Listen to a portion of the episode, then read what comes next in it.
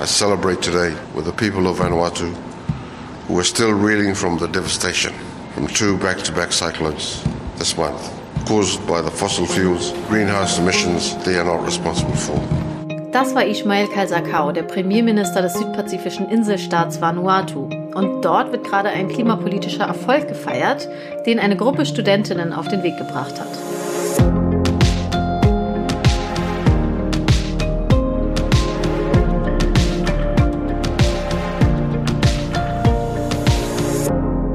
Ihr hört das Klima-Update, den Nachrichtenpodcast von Klimareporter und der Taz. Wir sprechen hier jede Woche über die drei wichtigsten Klimanachrichten der vergangenen Tage. Ich bin Katharina Schipkowski von der Taz und am anderen Ende der Leitung ist heute Susanne Schwarz, ebenfalls Redakteurin der Taz. Hi Susanne. Hallo. Heute geht es bei uns um 144 Autobahnprojekte und die Aufweichung der Sektorziele, also mit anderen Worten um den Koalitionsausschuss der Bundesregierung. Außerdem sprechen wir über erneuerbare Energien auf EU-Ebene und über die Initiative des Inselstaats Vanuatu, der jetzt endlich mal klären möchte, wie die Staaten ihrer Verantwortung zur Bekämpfung der Klimakrise gerecht werden wollen.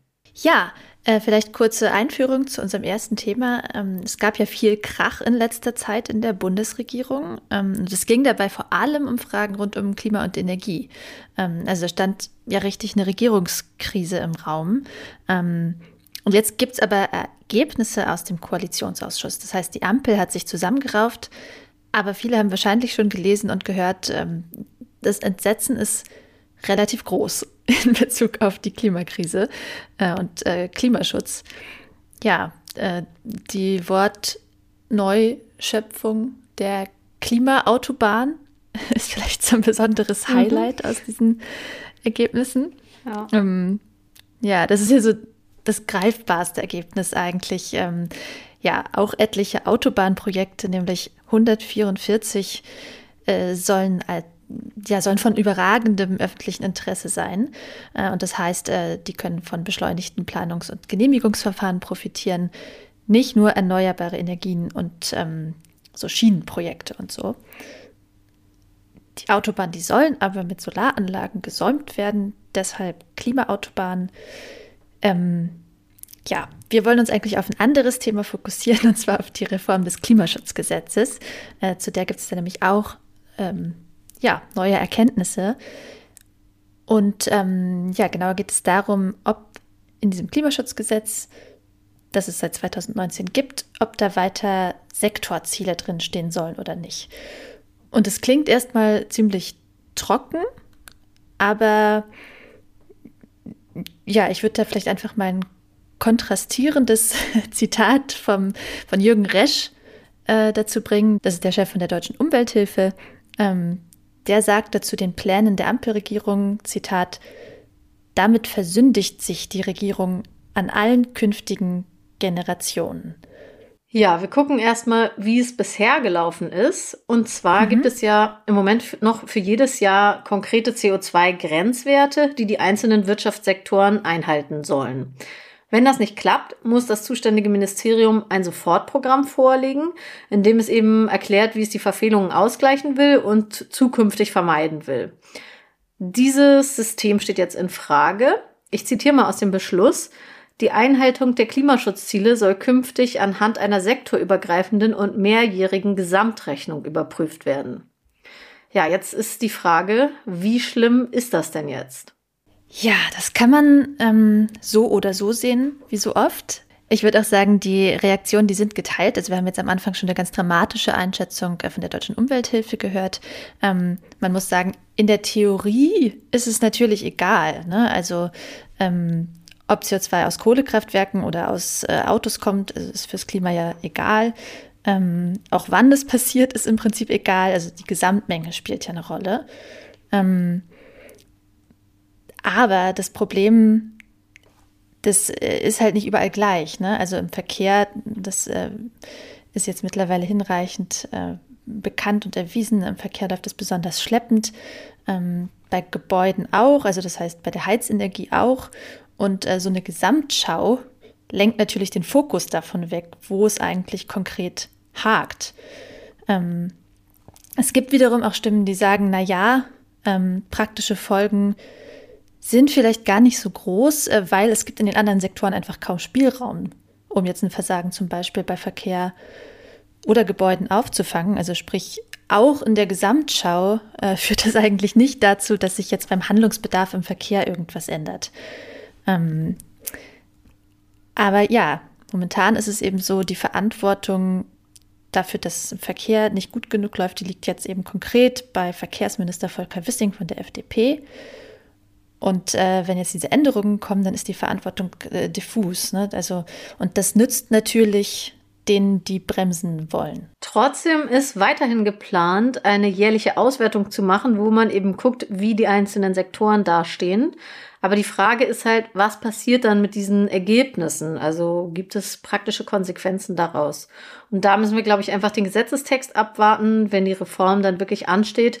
Denn bislang sagen die Grünen, die Sektorziele sind ja damit gar nicht aufgegeben worden. Ähm, ja, genau. Also es sieht so ein bisschen so aus, als äh, gäbe es da eigentlich nur so ein bisschen so eine Scheineinigung. Ne? Also die Grünen sagen jetzt, nee, das stimmt gar nicht, dass die Sektorziele aufgegeben wurden. Man muss auch sagen, der Reformbedarf beim Klimaschutzgesetz, der ist schon evident, äh, denn es klappt natürlich jetzt auch noch nicht. Nämlich Stichwort Volker Wissing, der mogelt sich ja trotz seiner klaren Zuständigkeit jetzt äh, ziemlich durch. Ne? Also der hat immer noch kein adäquates Sofortprogramm für 2021 abgegeben.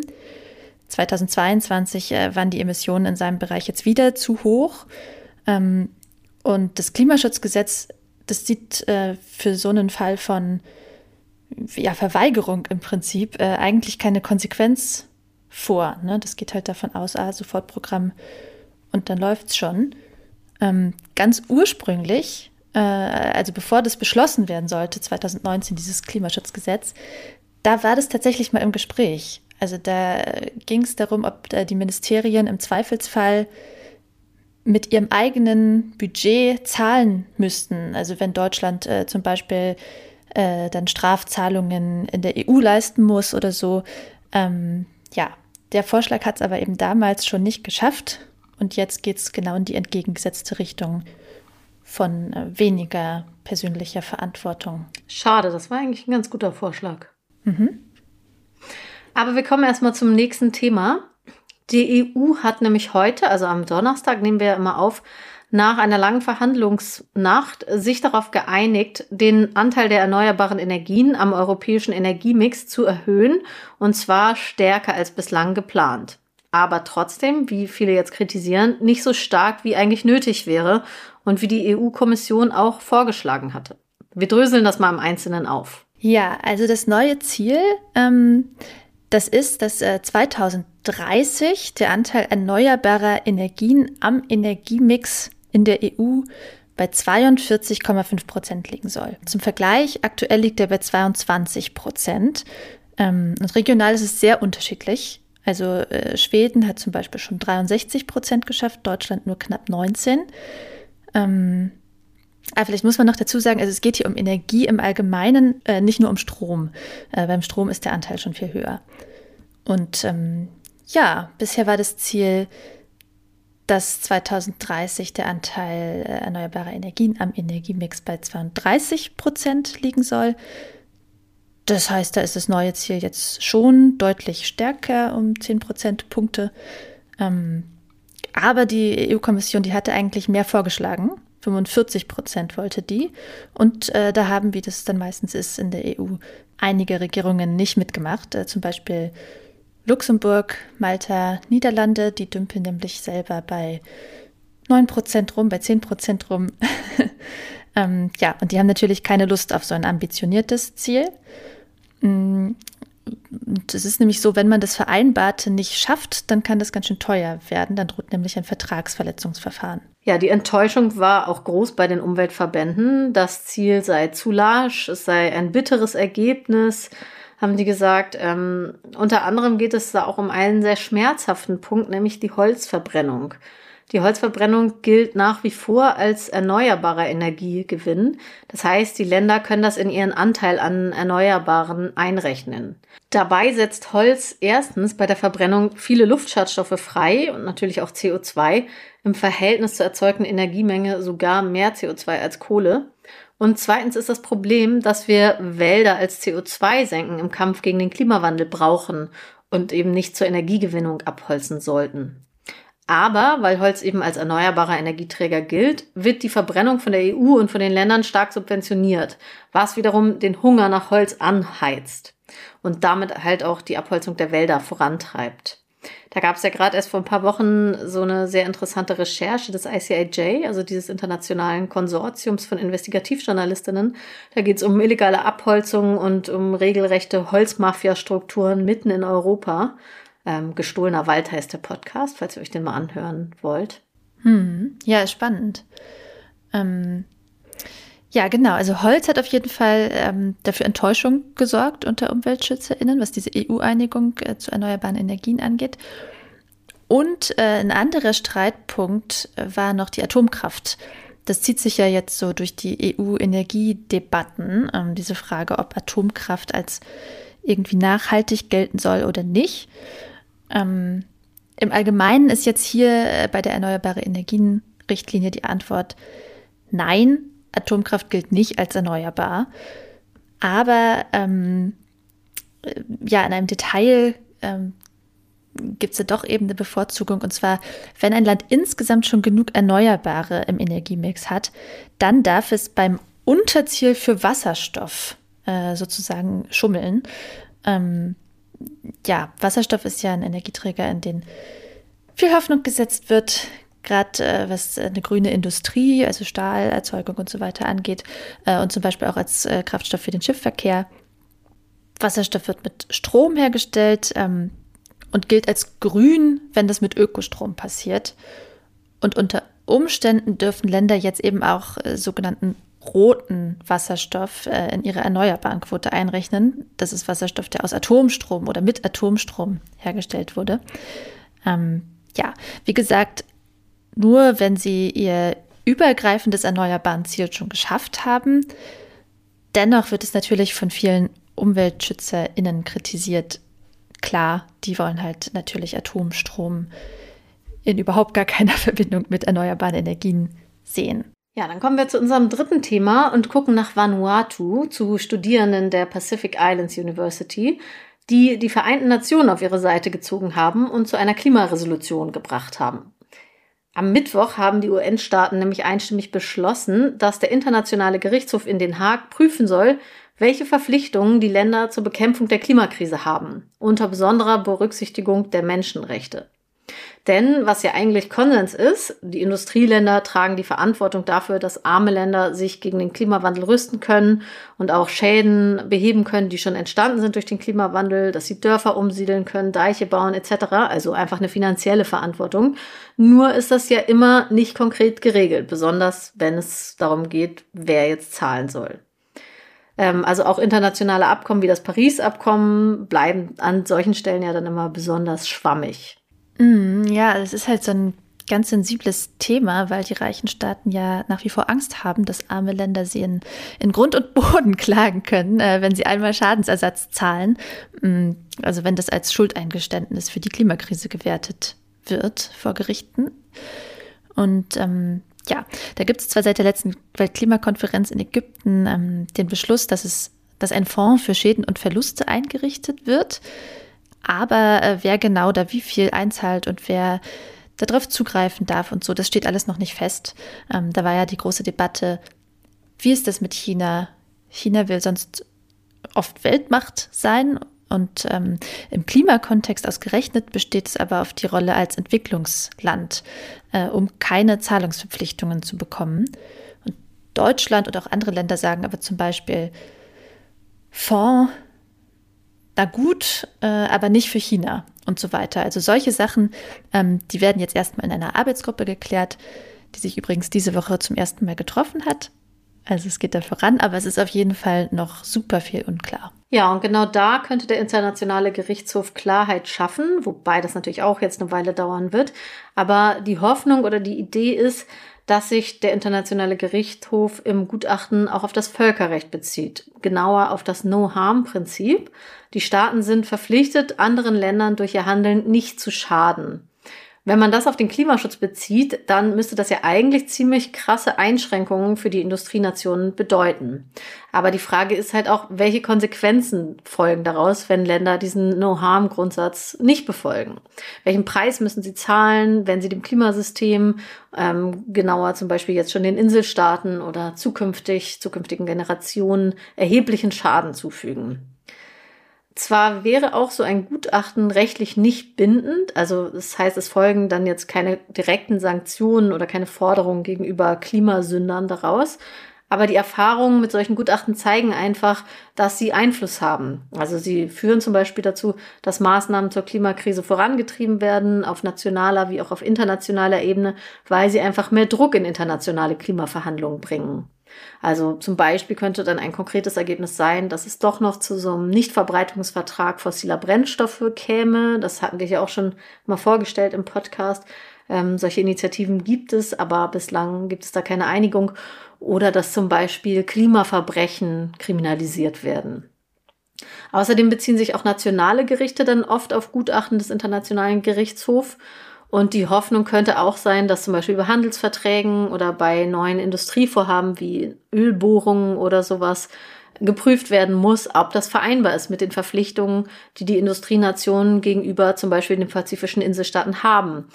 Oder ob das jeweilige Vorhaben zum Beispiel die Menschenrechte der Bewohnerinnen der Inseln verletzen würde. Ja, und die Geschichte, die ist halt einfach so äh, interessant und auch ermutigend, weil es halt Initiative von wirklich einer Gruppe von Studis ist, von dieser Uni auf diesem äh, kleinen Inselstaat, der wirklich äh, ja ein großes Katastrophenrisiko hat, also eines der größten weltweit.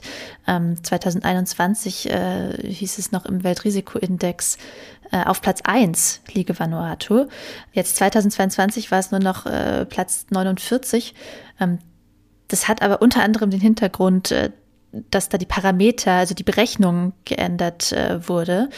Und ähm, ja, jetzt werden da bevölkerungsreichere Staaten eben eher auf den vorderen Plätzen gelistet. Zu denen gehört Vanuatu nun nicht.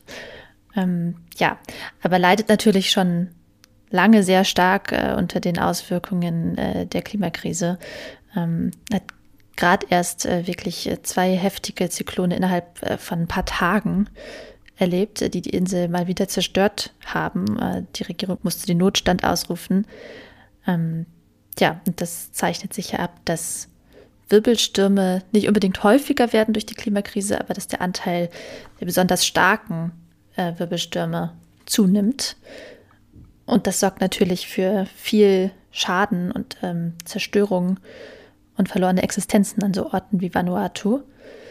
Und hinzu kommen natürlich so langfristige Folgen. Also der Meeresspiegelanstieg ist natürlich eine große Bedrohung. Daraufhin das Versalzen von äh, Süßwasser, also von Trinkwasser.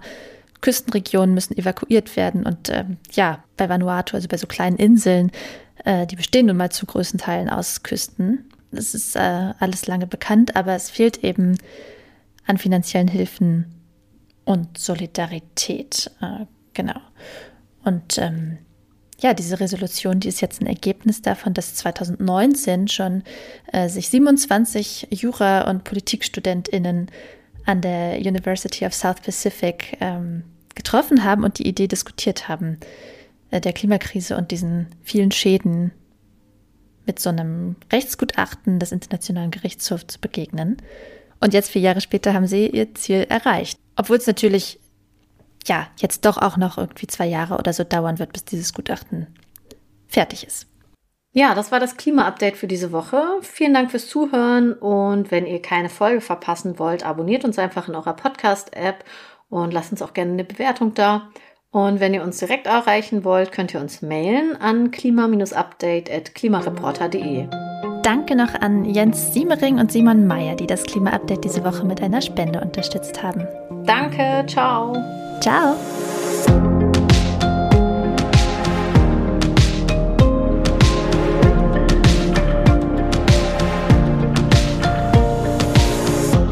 Klima-Update ist ein Projekt des Klimawissen e.V. in Kooperation mit der Taz und der Taz Panther Stiftung. Es wird im Wechsel moderiert von Verena Kern, Sandra Kirchner, Katharina Schipkowski und Susanne Schwarz. Unser Produzent ist Christian Eichler. Ihr könnt unsere Arbeit mit einer Spende unterstützen. Dazu besucht uns auf www.verein-klimawissen.de.